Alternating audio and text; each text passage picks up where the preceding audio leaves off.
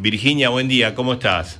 Buen día, Marcelo, un gusto estar con ustedes. Buen día, Natalia, buen día, Daniel. Aquí estoy escuchándoles también. Bueno, muchas gracias. ¿Qué es el autoodio? Uy, como psicóloga, algo que, he visto durante 36 años de, de docencia y como terapeuta. Ese proceso visto en otras personas, pero también visto en mí misma. La vida quiso que yo me especializara en la una, psicología que integra Oriente y Occidente, porque Oriente tiene psicología también desde hace 2500 a 5000 años, lo que está detrás del yoga, del budismo, del taoísmo, aunque uno no tome lo religioso, hay una psicología. Y hay una anécdota muy interesante un día su santidad el Dalai Lama, que se reúne con frecuencia eh, con científicos, estaba escuchando a esos científicos y alguien habló del autoodio que tenemos en Occidente. Entonces el traductor, que fue un francés, Mathieu Ricard, un biólogo molecular nada menos, le dijo autoodio y el Dalai Lama dijo, está mal traducido, no pueden tener autoodio. Eh, perdón, su santidad, sí, tienen un tremendo autoodio en Occidente. Ahí es donde yo escuché por primera vez hace muchos años la palabra autoodio y me puse a investigar. Y sí, te diría que es como figura un síndrome, como decimos los psicólogos. ¿Pero qué? Como que, nos, eh, que yo me odio a mí mismo. Eh, básicamente sí. La persona le disgusta su voz, por ejemplo, no se aguanta verse grabada, no se aguanta verse filmada. No te, no te bancás verte en el espejo, por ejemplo. Exactamente, ese es uno de los capítulos, el, el autoodio respecto del cuerpo. Odiamos el cuerpo porque no es como el sistema nos lo quiere vender. Odiamos al cuerpo porque duele, porque envejece. Nos odiamos porque no hemos respondido a tiempo, porque parece que tuviéramos que por ejemplo, cuando esa frase célebre, célebre, o en esa frase tan remanida que uno dice, ¿para qué hice esta cosa? ¡Ay, me odio! ¿Por qué hice esto? Totalmente. En verdad, cuando nos equivocamos con lo que sea, se nos cayó la lapicera al suelo, las cosas que nos decimos. Auto nos insultamos. Nos decimos cosas tremendas, las peores no. Mira, Marcelo, cuanto mejor es la persona, más autoodio tiene, porque más imperfecta se ve y más se juzga por hacer mal las cosas, por dañar a otros supuestamente. O sea, es todo un cuadro que se manifiesta distinto en cada persona, pero tiene como ciertas variables. ¿Y qué hacemos entonces? ¿Cómo se sale la trampa, que es un poco la propuesta del libro? Y, la palabra trampa, fíjate que eh, usaste una palabra al principio que es necesaria y creo que aclara todo. Cualquiera de ustedes, cuando se encuentra con el ser más querido, la pareja, un hijo, eh, el mejor amigo, uno no le dice, la verdad, María, yo te estimo, cómo te estimo, cómo te estimo. Y, y, si, y si podemos hacer un viaje juntos, yo te voy a, voy a levantar la estima que tengo hacia vos. La palabra estima es, es realmente una porquería.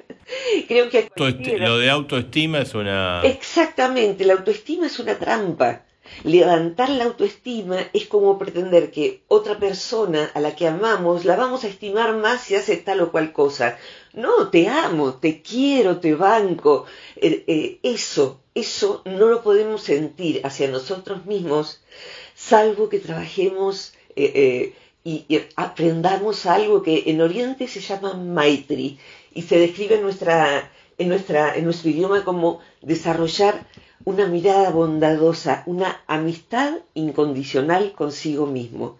Somos lo único que vamos a tener hasta el final, el resto no sabemos. Mm. Tenemos que poder contar con nosotros mismos y eso es algo que, eh, para eso tenemos que culturalmente cambiar la palabra autoestima por autoamor, autocuidado, autocariño. Fíjate que ni existen las palabras.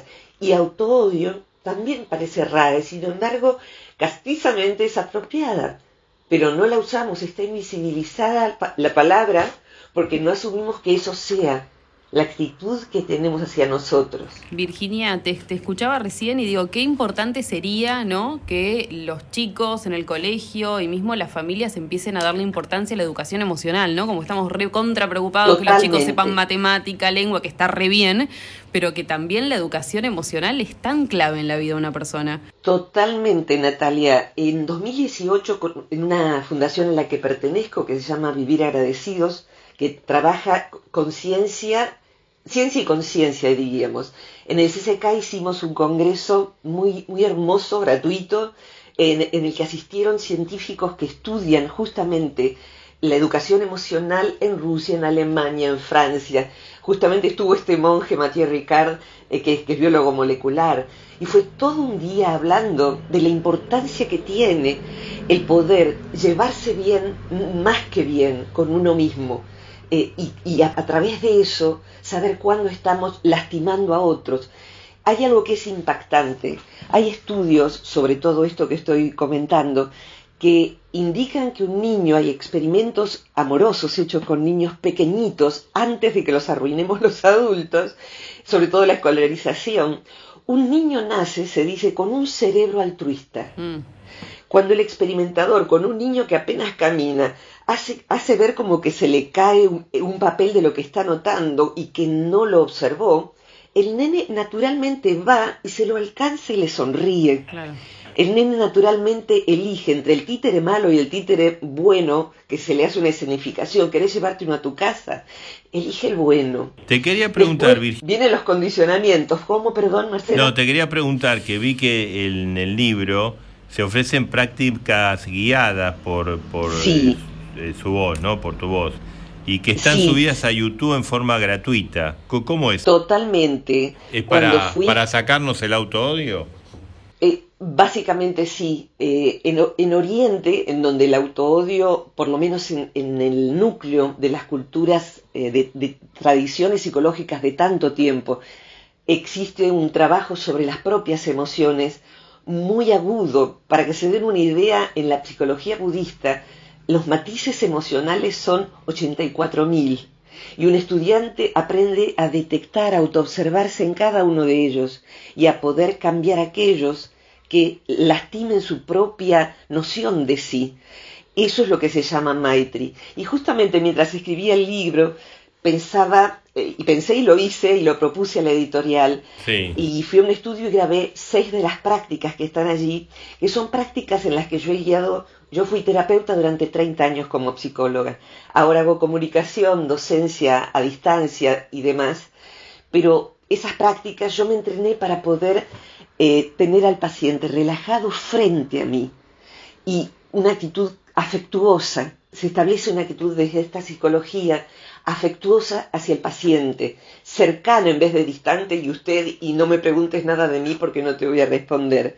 Poder decir, a mí también me pasó eso. Claro. Y eso va siendo un proceso muy eh, transformador. Y en cuanto a esto de las prácticas, desde, desde muy jovencita, lo primero que hice fue en la universidad donde me gradué, un posgrado en hipnosis clínica médica.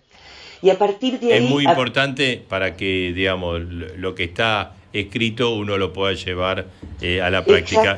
Virginia, te, te, agradecemos muchísimo el diálogo. Al contrario. Y excelente, bueno, y es un libro que este, lo recomendamos porque eh, se está agotando, porque está siendo muy, muy requerido por la gente. Afortunadamente sí, y quien quiera encontrar esas prácticas independientemente del, del libro, ponen Virginia Gawel, que se escribe con una sola L y W, El fin del auto-odio, y ahí aparecen seis prácticas en, tres videos diferentes como para aprenderlas para uno o acompañar a alguien que esté sufriendo justamente en este tiempo que, que vos describiste hoy, que es un tiempo tan desafiante. Seguro. Así que, bueno, ojalá que, que acompañe el libro y las prácticas a todo el que lo necesite, a suavizar un poco este tiempo y a transformar nuestra cultura para que el autoodio no exista y la palabra autoestima tampoco autoamor, autocariño, autorrespeto. Guerra al autoodio. Virginia Gabo, el gracias. No sé si guerra, eh, pero sí eh, que podamos antidotarlo, como dicen los budistas. Seguro. Un beso, gracias Virginia. Un abrazo muy grande a vos Marcelo, a vos Natalia y a todos los que estén por allí y a todos los oyentes, por supuesto. Gracias. Hasta pronto, adiós.